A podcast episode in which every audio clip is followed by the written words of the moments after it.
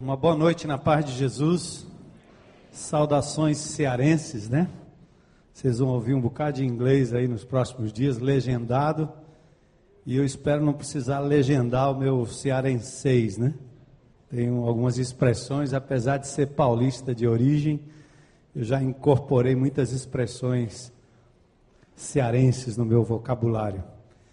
É um prazer enorme estar aqui. Eu, como o Vander disse, a gente esteve lá em Willow, nesse summit, e realmente foi tocante. Vocês terão a oportunidade de serem desafiados por homens de Deus e palavras de um calibre que é inimaginável, né? É realmente tremendo. E para mim é um privilégio poder abrir esse momento, né, de uma forma assim bem tupiniquim, bem caseira. Eu não sei se esse tema seria bom para o começo ou para o final. Eu fiquei pensando, ah, seria bom se fosse no fim de tudo, né? Mas começar também é muito bom. O texto tem a ver com equilíbrio da alma. E eu quero basear essa nossa conversa hoje à noite no capítulo 1 de Marcos. Eu não vou pedir para vocês lerem aí, mas eu vou ler alguns versículos apenas para dar um pouco da dinâmica do capítulo 1 de Marcos, que nós vamos trabalhar em cima dele. Princípio do Evangelho de Jesus Cristo, Filho de Deus, conforme está escrito no profeta Isaías: Enviarei à tua frente o meu mensageiro, ele preparará o teu caminho. Voz do que clama no deserto: preparem o caminho para o Senhor, façam veredas retas para ele. Interessante essa ideia já de caminho abrindo o capítulo 1. Naquela ocasião, verso 9, veio Jesus de Nazaré, da Galiléia, e foi batizado por João Batista. Depois eu pulo para o verso 14. Depois que João foi preso, Jesus foi para Galiléia proclamando as boas novas de Deus. O tempo é chegado. Andando à beira-mar da Galiléia, Jesus viu Simão e André lançando redes e etc. Verso 21. Eles foram para Cafarnaum e logo chegou o sábado. Jesus entrou na sinagoga e começou a ensinar. Todos ficaram maravilhados com seu ensino. E aí, verso 29, logo que saíram da sinagoga, foram com Tiago e João à casa de Simão e André. A sogra de Simão estava de cama, com febre. Falaram a respeito dele a Jesus. Verso 35: De madrugada, quando ainda estava escuro, Jesus levantou-se, saiu de casa e foi para um lugar deserto, onde ficou orando. Simão e seus companheiros foram procurá-lo, e ao encontrá-lo disseram: Todos estão te procurando. Jesus respondeu: Vamos para outro lugar, para os povoados vizinhos, para que também eu lá, ou lá eu pregue. Foi para isso que eu vim. Então ele percorreu toda a Galiléia, pregando nas sinagogas, expulsando os demônios. Depois um leproso se aproxima, verso 43, em seguida Jesus o despede com uma severa advertência e assim por diante. A dinâmica do capítulo 1 de Marcos é a dinâmica romana.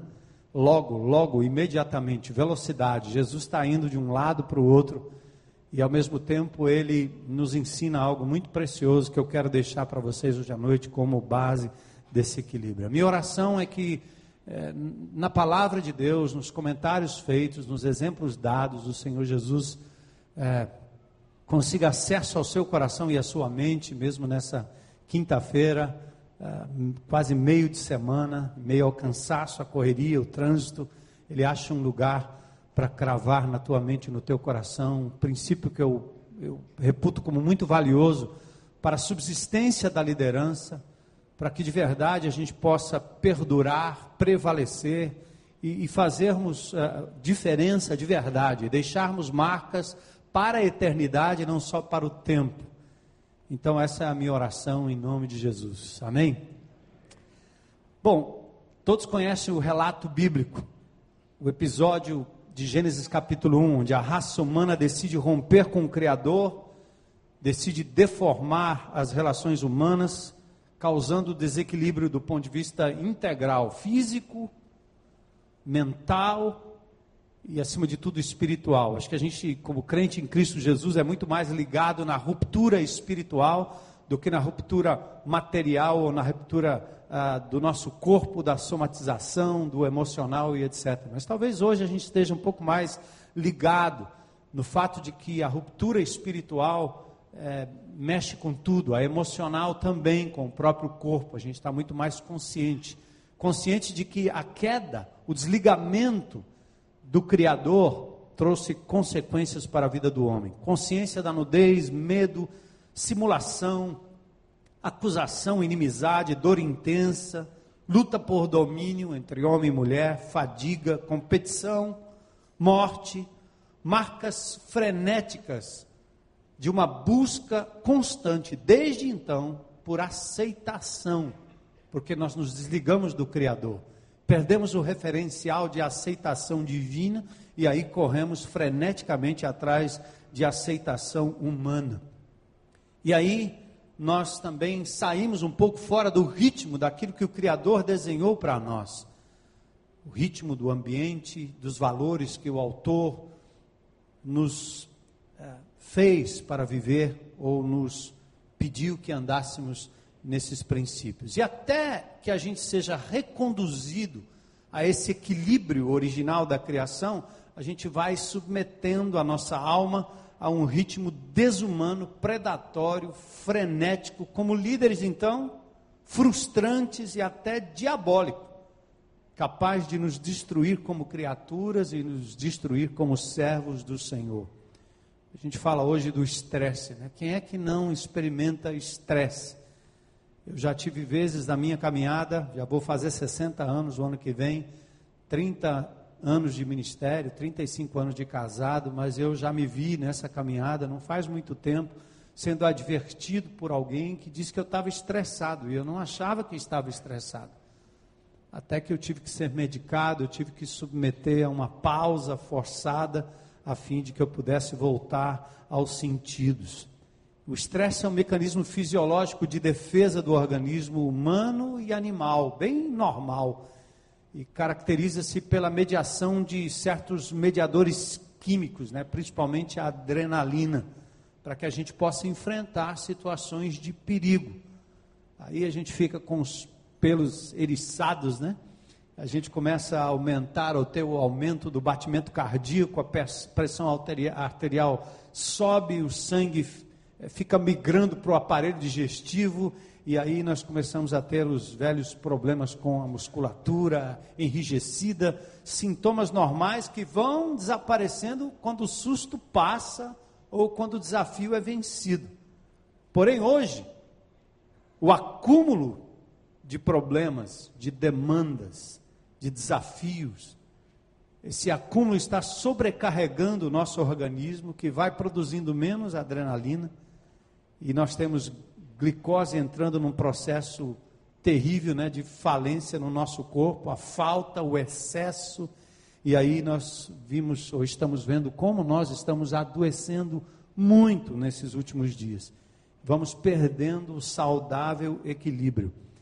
Eu sempre gostei de uma ilustração que eu, eu achava que era anônimo, mas eu li recentemente que tem um autor chamado B. Chatwin, que ele é, acho que ele foi o primeiro que talvez é, falou sobre essa experiência. Né? Diz que um africano, é, contando de um explorador branco que esteve na África, acho que muitos de vocês já ouviram, é, super ansioso para chegar no seu destino, ele pagava um salário extra para que os nativos, os indígenas, é, apressassem e andassem mais rápido e durante os vários dias, os carregadores então apressavam o passo com toda aquela carga nas costas, tentando dar o máximo de si. Mas certa tarde eles resolveram sentar e disseram: Nós não vamos sair daqui.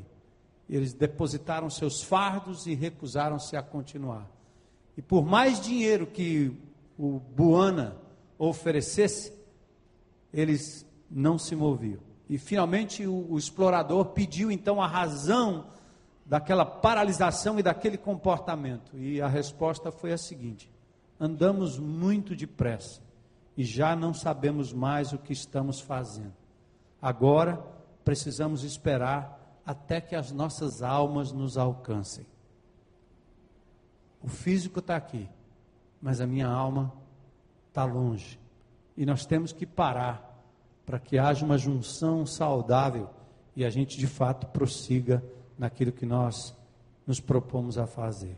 Esse é o estado da maioria de nós, premidos pelo ganho, pela busca de reconhecimento e significado na congregação, na empresa, na comunidade, na família, na sociedade, nós continuamos a carregar o fardo enquanto vamos esfriando espiritualmente, emocionalmente, vamos adoecendo fisicamente, nos tornamos escravos do fazer, por sobrevivência, porque a gente tem que sobreviver, tem que ganhar o dinheiro, tem que correr atrás, somos líderes, talvez por ganância, porque se quer mais no mundo dos negócios, eu já fui empresário, eu sei o que é exatamente isso, ou quem sabe a frenética busca de aceitação, porque trabalho exaustivo, árduo, contínuo, para muita gente significa exatamente valorização da pessoa. Então a pessoa busca aceitação à medida que faz isso. Queridos, para nós, enquanto crentes em Cristo Jesus, a esperança está nele, na pessoa de Jesus. Jesus foi o maior líder, e o meu desafio hoje à noite é a gente olhar exatamente para esse compasso de Jesus. Ele é o maior líder que o planeta conheceu.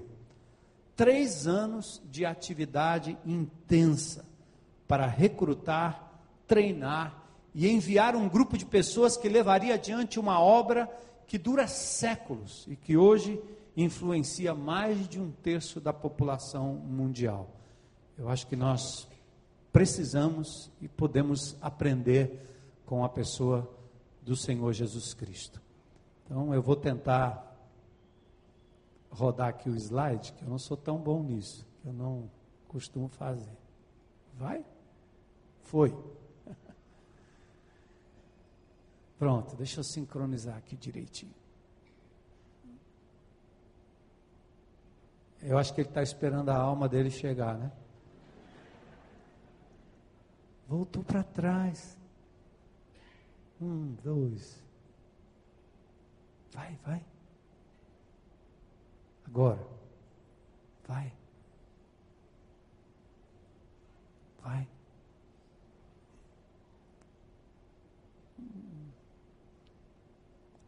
Pronto, eu acho que eu vou voltar para trás e deixar assim a gente prossegue. Volta, volta. Me ajuda aí? Tá ligado. Foi. Ah, legal. Esse aqui, né? Esse da frente? Ah, esse aqui? Ah, bom. Cearense, olha. Negócio do sul aqui eu não entendo direito. Acho que agora vai. Então, o nosso desafio é olhar para Jesus. O que ele fez e o que ele realizou, eu acho que o ritmo do Senhor é extraordinário. Além de ser um, um case de sucesso, um caso de sucesso, que muitos exploram, né? muitos vendem livros e livros e livros falando de Jesus, o, o grande mago, o grande líder. É nele que nós reencontramos a nossa verdadeira humanidade. O padrão do ser humano perfeito está na pessoa do Senhor Jesus Cristo.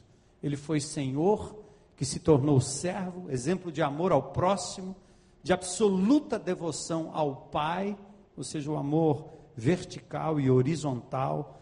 Por isso, Paulo recomenda em Filipenses 2,5 que vocês tenham o mesmo sentimento que houve também em Cristo Jesus. Então, a mim me importa hoje à noite que você absorva um pouco do exemplo de Jesus no que diz respeito a essa dinâmica.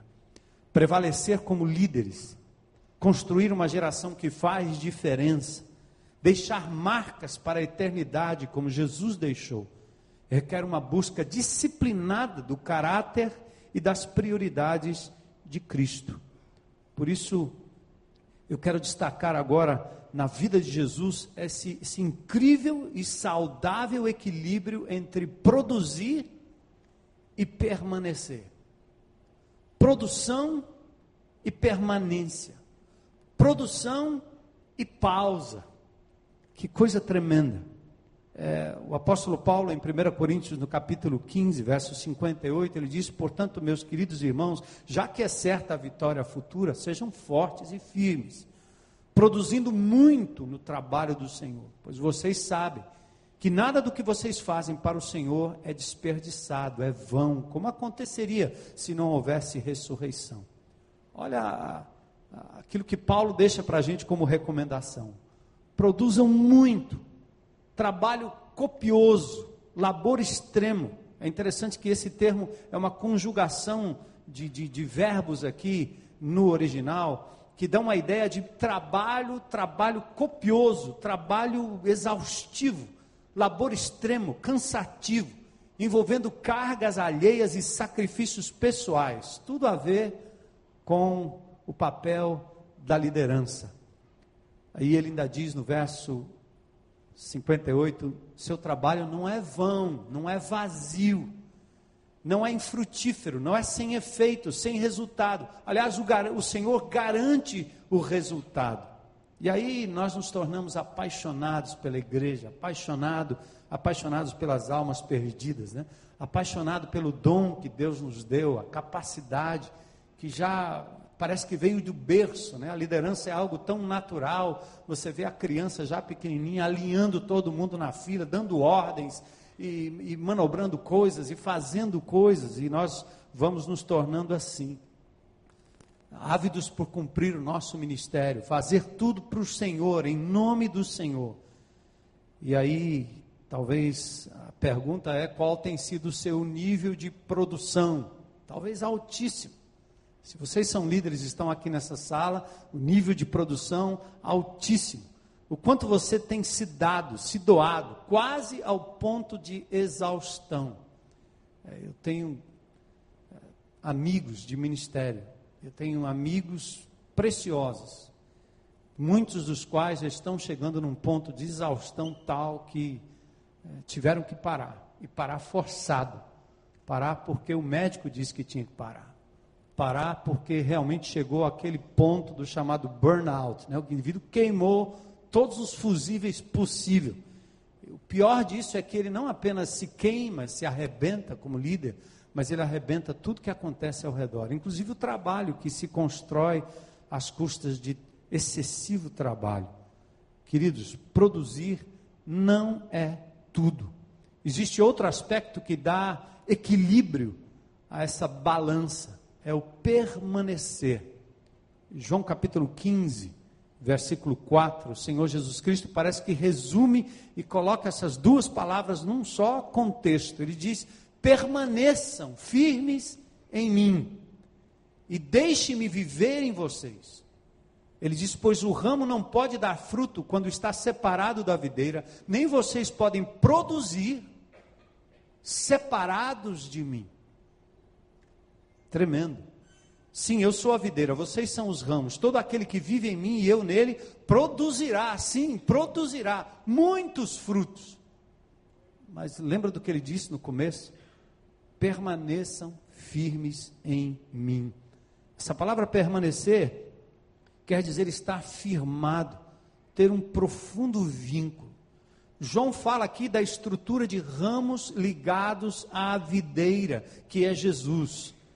Ramos produzem. Mas se você já teve a oportunidade de visitar uma vinícola, de ver o que acontece na vide, na videira, você vai entender. Teve uma época que nós fizemos uma série de mensagens em João capítulo 15, eu fiz questão de levar alguns galhos.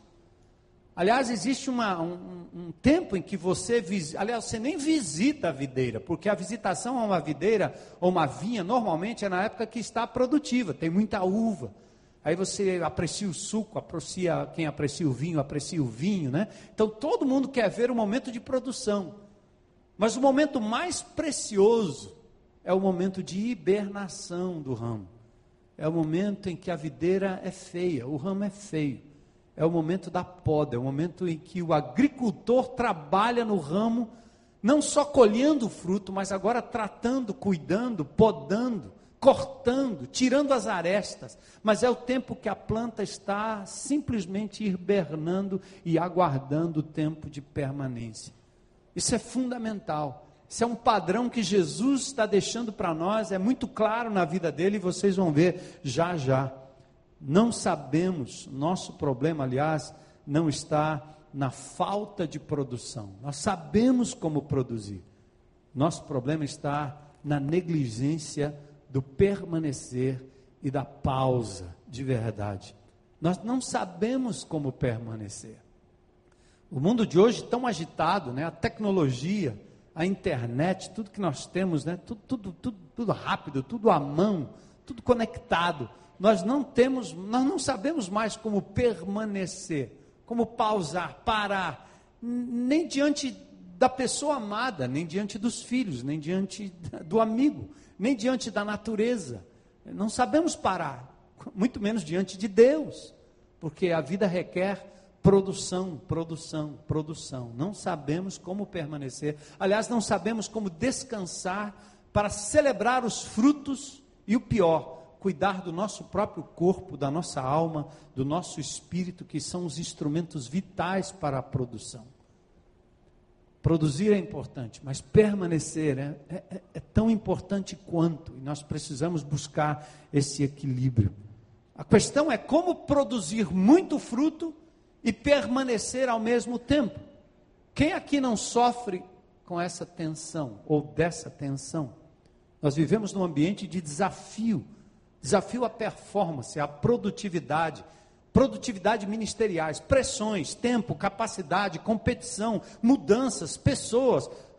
Lá em Fortaleza, eu, eu vejo na, na, nossa própria igreja, nós estamos enxugando, desacelerando, acabando com a logística, tentando levar o povo a permanecer mais do que ter atividade, mais atividade. E eu vejo, às vezes, igrejas ao redor criando mais programas e a gente sendo pressionado, porque os crentes logo correm e dizem, pastor, Segunda-feira tem isso ali, terça-feira tem aquilo lá, quarta-feira tem aquilo, quinta-feira tem aquilo, mas os indivíduos não têm nem tempo para parar, nem para pausar, nem para permanecer, porque é uma atividade atrás da outra. O evangelho não está mais relacional, ele está produtivo, ele está mais focado em programas, e cada vez você tem que inventar um programa novo para poder agradar, para poder manter o telespectador, você tem que competir com a televisão, tentando fazer algo ao vivo que não tem a mesma, a mesma química, o mesmo teatro, a mesma forma de fazer, e as pessoas não estão muito interessadas em pausar, permanecer. Porque nós vivemos num ambiente competitivo. Né? Nós precisamos ensinar, aconselhar, pastorear, é uma tentativa maluca de produzir enquanto temos que também permanecer. Quando é que vai cessar essa tensão? Quando é que nós vamos finalmente poder apenas permanecer? Quem sabe? É, minha sugestão é que no caixão, no funeral, já viu como o cara permanece no funeral? Tranquilo, cara de paz. As pessoas olham, ele está com uma feição de paz. Né? Permaneceu, finalmente. Onde o cara foi? Eu acho que só lá, que não vai haver tensão. Jesus também lutou com essa tensão. Estou dizendo aqui que é, é simples e fácil. E Marcos capítulo 1, para mim, é um capítulo importante para a gente olhar nesse sentido. É, Marcos foi escrito numa perspectiva romana, logo, imediatamente, 42 vezes. Tudo era muito veloz, muito prático, como as rodovias que permitiam um elevado fluxo de comércio, viagens, correios e etc. Tudo muito rápido, grande ritmo. Jesus lutou com essa tensão. Ah, o ritmo de Jesus pode ser caracterizado como ocupado, mas nunca apressado. Vamos examinar Marcos 1, e, capítulo 1 e capítulo 2, né? Eu vou só citando os versículos e mostrando os exemplos, vocês conhecem o texto, vai ser mais fácil para eu poder ilustrar. Olha, capítulo 1, dos versículos 9 a 10, ao meu ver, Jesus permanece, ele começa permanecendo na justiça, ele se submete a uma ministração de outro, ele é batizado por João, ele não sai batizando. Ele se submete. Mais ou menos aquilo que Saulo experimentou, porque ele era um grande homem, hebreu dos hebreus, fariseu dos fariseus, com uma alta patente, uma capacidade tremenda, o cara convertido, ah, ele tinha que imediatamente começar a pregar o evangelho. Só que Deus dá a ele uma limitação, o faz cego, limitado. Tem que quebrar o orgulho, a prepotência, tem que quebrar a presunção de que ele poderia produzir no Evangelho aquilo que ele produzia no judaísmo, ou a serviço do judaísmo. Por isso ele ficou cego, teve que ser conduzido pela mão, levado à casa dos irmãos, ser quebrado, quebrantado, passar 14 anos num lugar esperando uma revelação, humilhado, ele teve que permanecer. Jesus, o Mestre, o nosso Senhor, o maior exemplo de ser humano, de verdade. Olha o que ele fez: começa permanecendo na justiça. Aí ele se submete a ser batizado por alguém que era só um antecessor, um precursor. E o texto diz que o Espírito veio sobre ele. No verso 11, ele recebe do Pai, ao invés de amar as pessoas, ele ouve a declaração do Pai. Ele é primeiramente amado. A declaração de amor e prazer do Pai veio para enchê-lo daquilo que ele teria que oferecer às pessoas. Mesmo sendo Deus, ele se fez homem, ele se esvaziou de tudo. Agora era hora de estabelecer um padrão que é padrão para mim, é padrão para você. Para de ouvir das pessoas que porque você produz, porque você prega, porque você faz, você é amado. Você não é amado. Por isso não. Existe alguém que lhe ama pelo que você é, não pelo que você faz. E Jesus não tinha feito absolutamente nada ainda a não ser se submeter a João Batista, e ele ouve a voz que vem do céu: Este é meu filho amado em quem eu tenho prazer. E ele não tinha feito nada ainda, nada. Eu preciso dessa palavra. Eu preciso achar um lugar para permanecer e ser capaz de ouvir o Senhor me dizendo: Eu te amo mesmo que você deite numa cama, seja incapaz de se mover, mesmo que a sua voz fale, mesmo que você fique doente, mesmo que você seja derrubado por uma bactéria, eu ainda lhe amo. E eu preciso ouvir essa voz como líder. É o meu momento de permanecer. Versículos 12 e 13. Jesus vai para o deserto. Deserto não tem nada, não tem ninguém para ministrar. O povo estava no templo, a multidão estava em outro lugar. Onde ele vai? Lá vai o Senhor para o deserto. E lá ele é conduzido pelo Espírito. Tem a sua maior batalha espiritual. Porque era exatamente o momento em que ele estava focado no eterno, focado no Pai, focado no vertical. A batalha espiritual não é essa que nós enfrentamos aí quando estamos ativamente no ministério. Deus peleja por nós. A maior batalha está aqui dentro. A batalha está em a gente pausar de verdade. E aí Jesus começa assim, permanecendo na justiça, permanecendo no amor, permanecendo no Espírito. Verso 14 e 15, aí ele começa a produzir. Ele vem para Galiléia pregando o reino de Deus, abundante na obra. Versos 16 a 20, ele convida Simão e André para a pesca de homens e também Tiago e João, ele está abundante na obra, produzindo na obra. Versos 21 e 28, no sábado, ele ensina com autoridade na sinagoga em Cafarnaum, repreende o espírito imundo daquele homem na sinagoga, é admirado por todos, e o povo começa a dizer: que nova doutrina é esta? E ele começa a ficar famoso.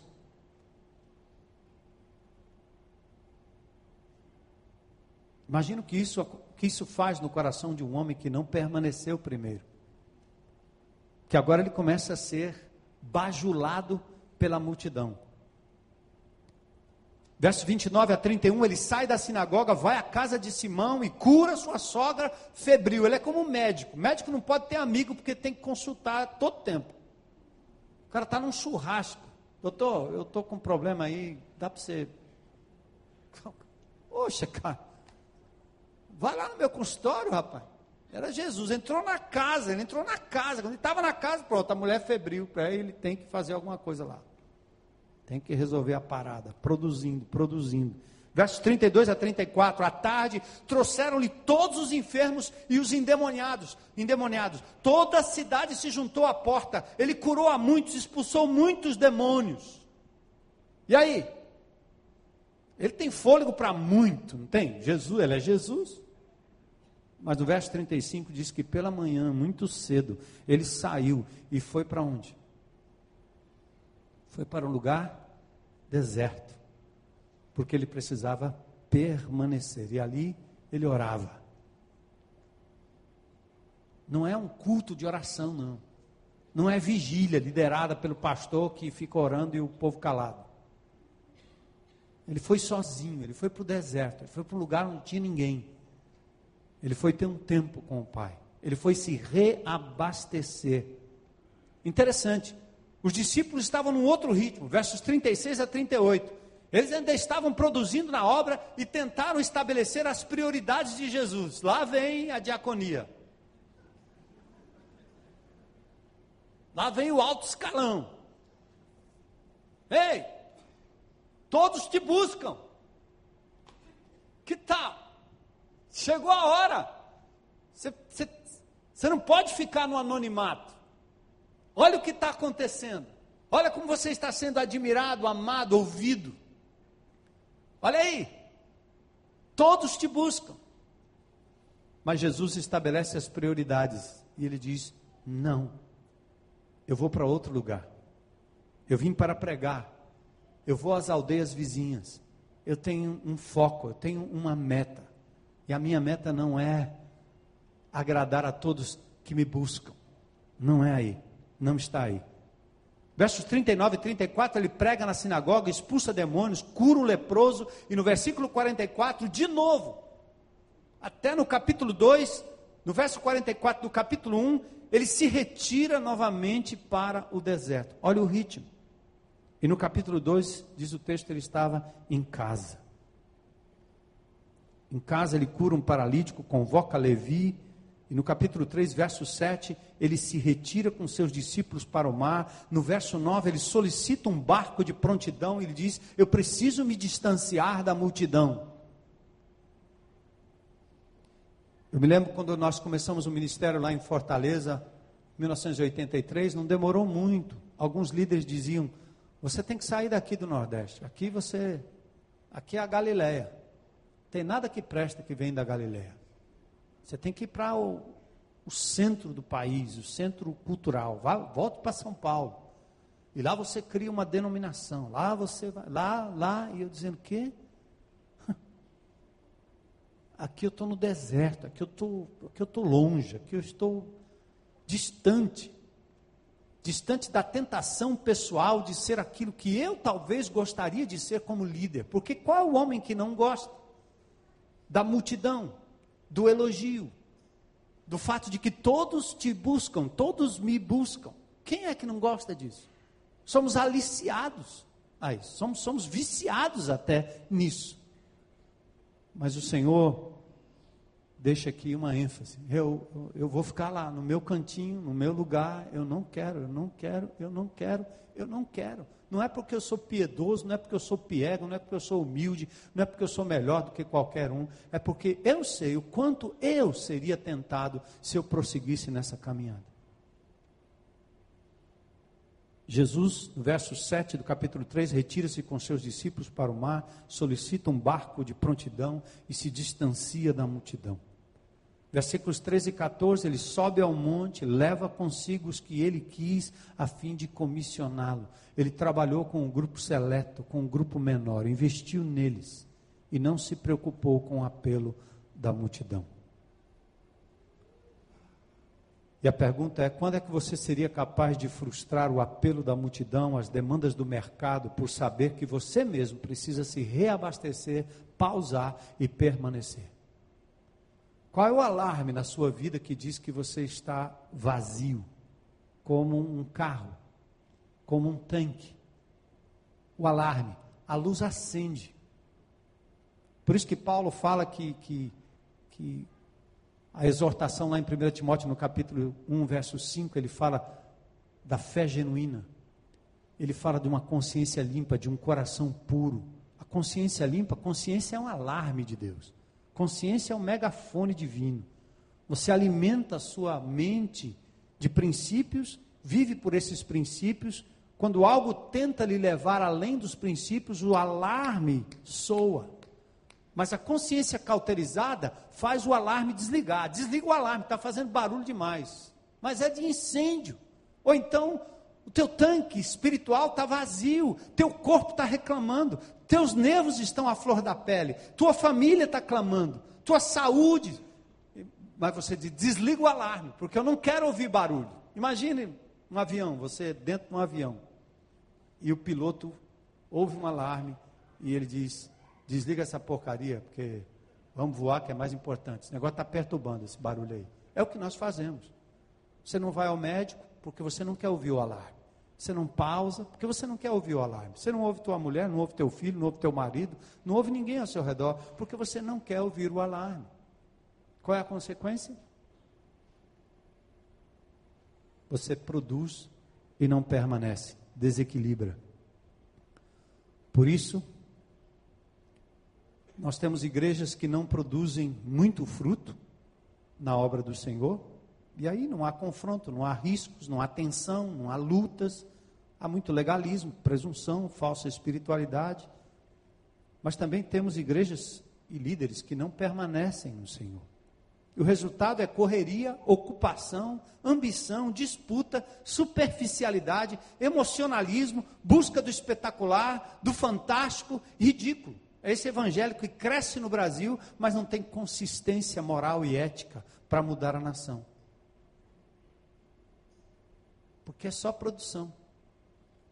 E produção tem outros artistas que fazem muito melhor do que a gente. O fato é que Jesus disse: Todo aquele que permanecer em mim e eu nele, esse é que vai produzir muitos frutos podem até não ser visíveis ou imediatos, mas tem a garantia do Senhor de que esses frutos serão para a eternidade, como Ele. Três anos de ministério, três anos de vida, três anos de trabalho, três anos intensos, mas que teve o ritmo da produção e da permanência. E olha o efeito, nós estamos colhendo até hoje sem ele, sem a, sem a presença dele. Aliás, os discípulos, ontem eu estava conversando com um grupo de pessoas ali, em Fortaleza, e eu dizia isso.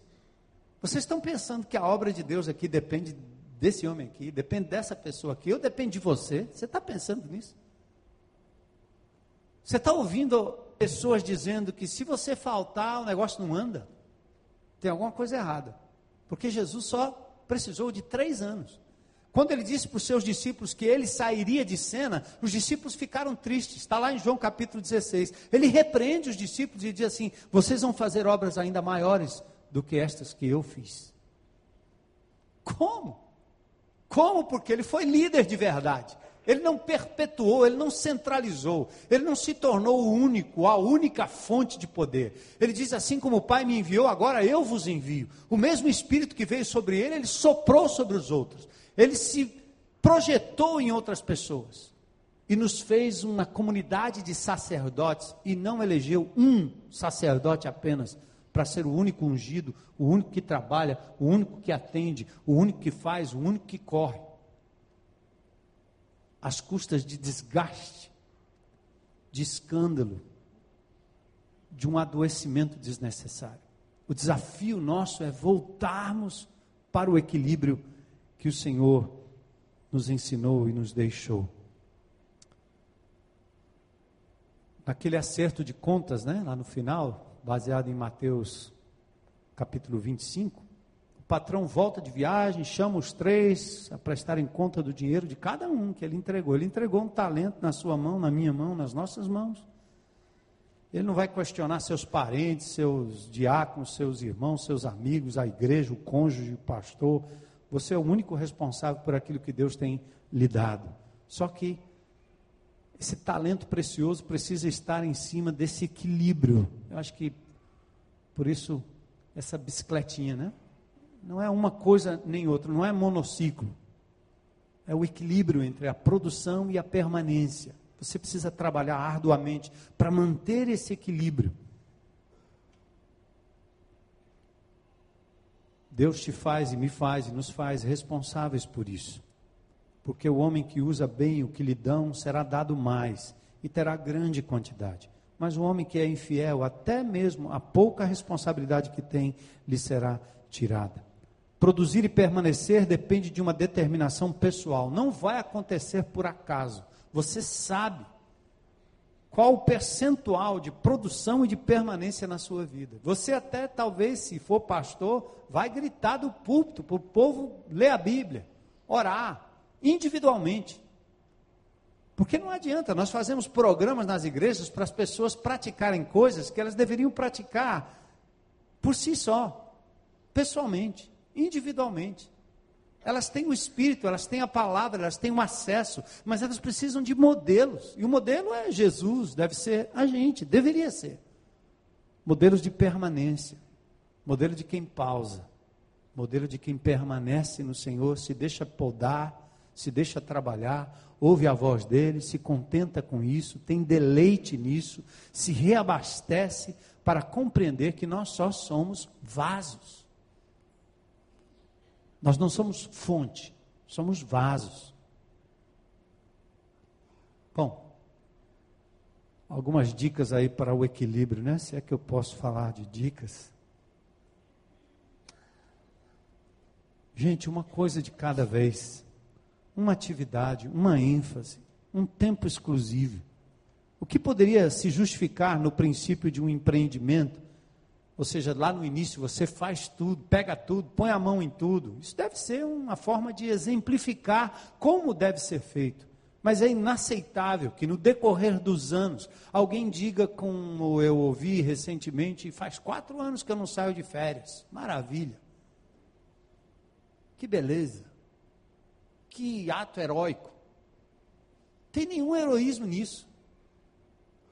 Lá no início do ministério, lá, lá atrás, lá atrás, ainda bebê na fé, caminhando lá atrás. Eu tinha que escutar o Senhor, porque senão eu ia, iria arruinar o meu ministério. Eu tinha que escutar alguma coisa disso, porque eu sabia o potencial que eu tinha como pessoa de ser o produtor, o cara capaz de atrair, de falar, de subir no pódio, no palco, no púlpito, eu tive que dizer não, não, não, não, não, não, não, não. Meu foco é esse. E eu preciso estabelecer cercas ao meu redor que me permitam produzir e permanecer no Senhor. Não adianta. Proteja as partes mais frágeis da sua vida. Proteja a sua integridade física, mental, espiritual. Quantos líderes doentes, adoecidos emocionalmente, espiritualmente? Família. Protege sua família. Eu, foi preciso estabelecer lá atrás, lá no início do ministério, vocês não vão tocar na minha casa, vocês não vão tocar na minha família. Ali é um santuário sagrado, é um lugar de refúgio, ali é meu oásis. Houve época em que eu e minha esposa estávamos ligados em ministério, a gente ia para casa e a conversa era ministério. Eu digo, não, não, não, não. Nós temos que mudar aqui, amor. Vamos falar de outra coisa. Borboleta, mel, comida. Para mim, a hora de comer é uma coisa tão sagrada que se botar ministério no meio, embrulha o estômago. Mas eu amo Jesus. Mas a hora, de, a hora da minha comida, não almoço de, de, de, de, reunião, né? Esses dias eu tive almoço, reunião em cima de reunião na hora do almoço, que os caras só podem na hora do almoço. Pensa que eu como? Eu prefiro não comer, vai embrulhar meu estômago. Eu como antes, tomo água, faço aquela, né? Aquela comidinha básica antes, vou para a reunião, mas não esse negócio de sentar comendo e discutindo. Tenso. Não, não, não, não, não, não, não. não. Então, protege as partes mais frágeis, tá certo? Sua saúde, sua sexualidade, sua fé. O dia que você começar pessoalmente a não não ter prazer nessa palavra, tá na hora. Acende o alarme antes que alguém saiba, Deus já sabe. Cara, faz alguma coisa. Grita, peça ajuda. Outra coisa, coragem, né, para acabar com os excessos. Tem um pastor Domingos, acho que muitos de vocês conhecem, né, pastor Domingos. Eu mando, mando e-mail para ele, aí recebo uma resposta estranha, né, aquele angolano, que é cabo estranho. Ele disse que só, aí a resposta é a seguinte, eu só respondo e-mail terça e quinta.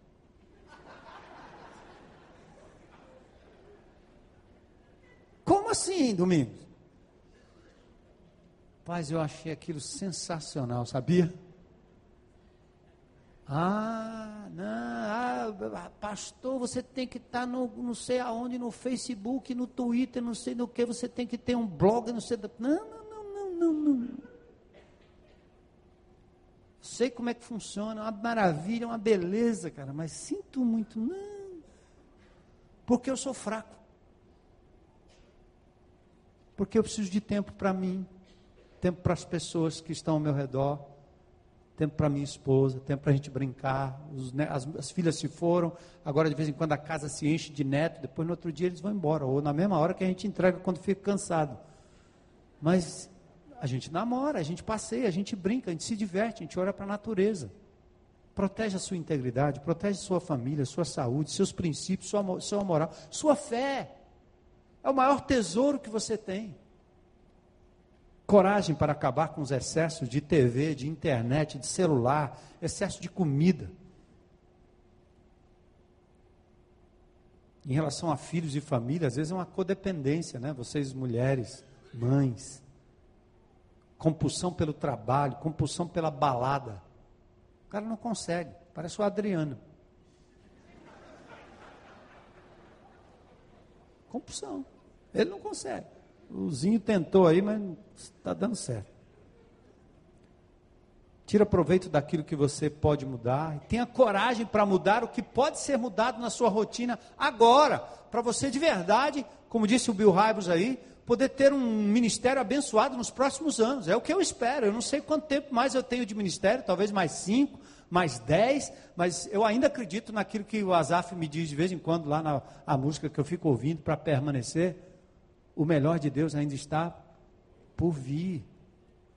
Em Cristo há muito mais, há muito mais, em Cristo há muito mais.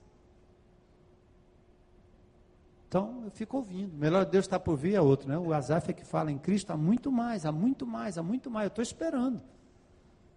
Mas eu sei que a produção será inócua, vazia, e não deixará dividendos para a eternidade, segundo o meu Senhor, para o agrado do meu Senhor, se eu não estiver vivo, avivado, pessoalmente, espiritualmente, lá no meu quarto, sozinho, eu e Deus, para que ninguém veja, ninguém saiba, para que eu não faça como fariseu, uma espiritualidade de oração pública que as pessoas ficam ouvindo uma aula de teologia ou uma exortação do irmão. É a oração lá, lá, onde ninguém vê, lá no secreto, lá eu e o Pai, como Jesus fazia, lá para o deserto, ninguém está vendo. Quando essa espiritualidade, quando essa caminhada, essa piedade começa a ser prejudicada, você não está permanecendo, meu amigo, sua produção não vai dar certo, não vai longe. Aprenda a conviver, ah, essa aqui é importante. Eu acho que é uma das, da, talvez uma do, das recomendações que eu reputo mais importante aqui, das mais importantes é essa. Aprenda a conviver com pessoas desapontadas. Certo? Aprenda a conviver com pessoas que não vão gostar da sua atitude, da sua postura. Jesus desapontou a muitos. Ele desapontou a família. A mãe queria manipular ele. Ele disse: Não, não, não. Não chegou a minha hora. Que tem eu contigo? Que, que história é essa? Está querendo me manipular? A mãezona, né? O cara já com 30 anos de idade, a mãe, ô oh, meu filho, vem cá, olha aqui, vamos aqui. Não. Ele desapontou família, líderes religiosos, amigos, discípulos. Jesus não tinha problema em desapontar pessoas, desde que fosse do agrado do Pai. Não podemos viver buscando a glória dos homens, das pessoas que estão ao nosso redor, no trabalho, na igreja, como líderes. Não. João 5, 41 e 44. Jesus diz: a aprovação ou não de vocês não vale nada para mim.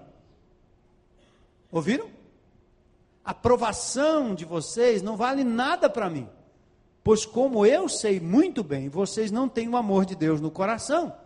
Não admira que vocês não possam crer, porque vocês alegremente se aplaudem uns aos outros, mas não se importam com o aplauso que vem do único Deus. Gente, isso é sério. Oh, sermão maravilhoso. Que, que negócio de maravilhoso. Sermão bonito, sermão lindo. Sermão lindo é horrível. Como é que um sermão pode ser lindo?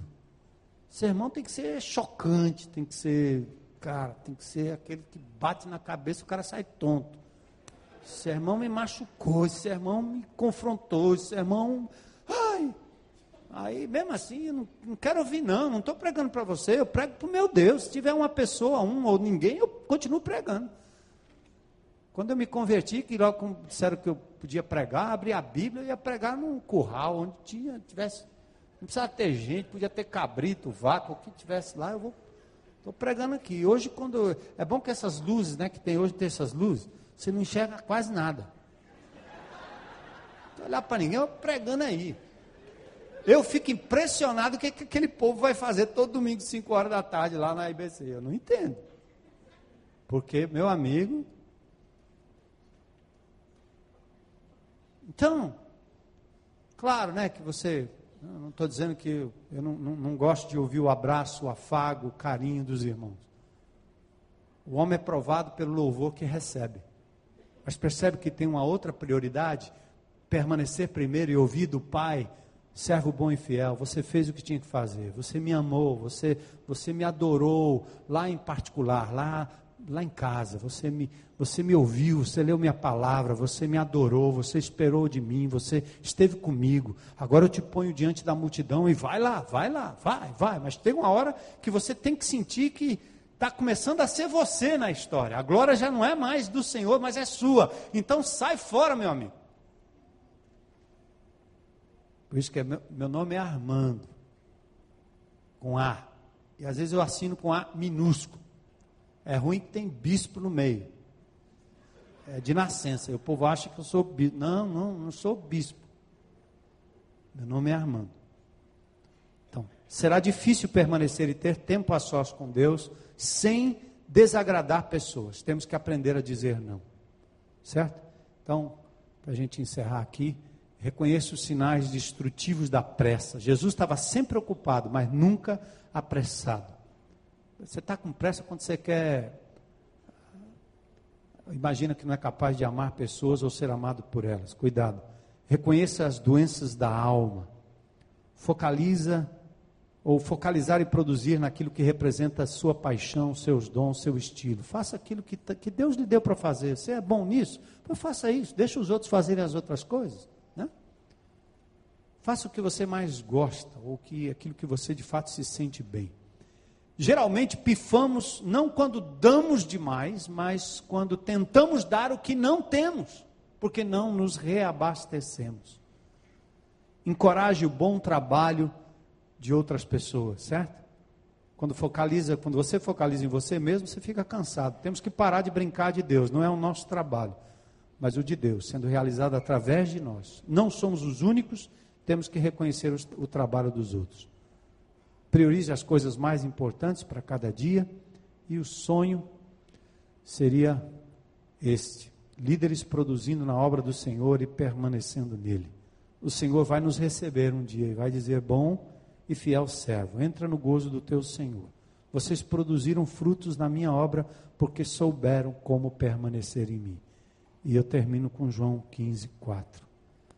Permaneçam firmes em mim como aquele ramo, que ora está produtivo, está bonito, está florido, cheio de folhas, cheio de frutos, mas ora está sequinho, só ligado ao tronco principal, recebendo na hibernação o carinho, o cuidado do viticultor.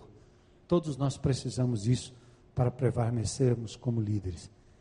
E deixe-me viver em vocês Pois um ramo não pode dar fruto quando está separado da videira, nem vocês podem produzir separados de mim, disse Jesus. Sim, eu sou a videira, vocês são os ramos. Todo aquele que vive em mim e eu nele produzirá muitos frutos, porque separados de mim, vocês não podem fazer coisa alguma. A gente até faz, e faz até em nome dele, mas não durará para a eternidade, e não será na aprovação do Pai eterno. Então, meu desafio é vocês serão tão motivados nesses dias por grandes líderes, grandes homens de Deus. Vamos aprender a produzir de forma tão precisa, tão certeira, sermos desafiados a fazermos com excelência aquilo que fazemos enquanto líderes. Mas talvez você possa guardar um espaço no seu coração nesses dias e sair daqui pensando em focar no permanecer antes de produzir, devoção antes da ação, reabastecimento antes de poder abastecer outros.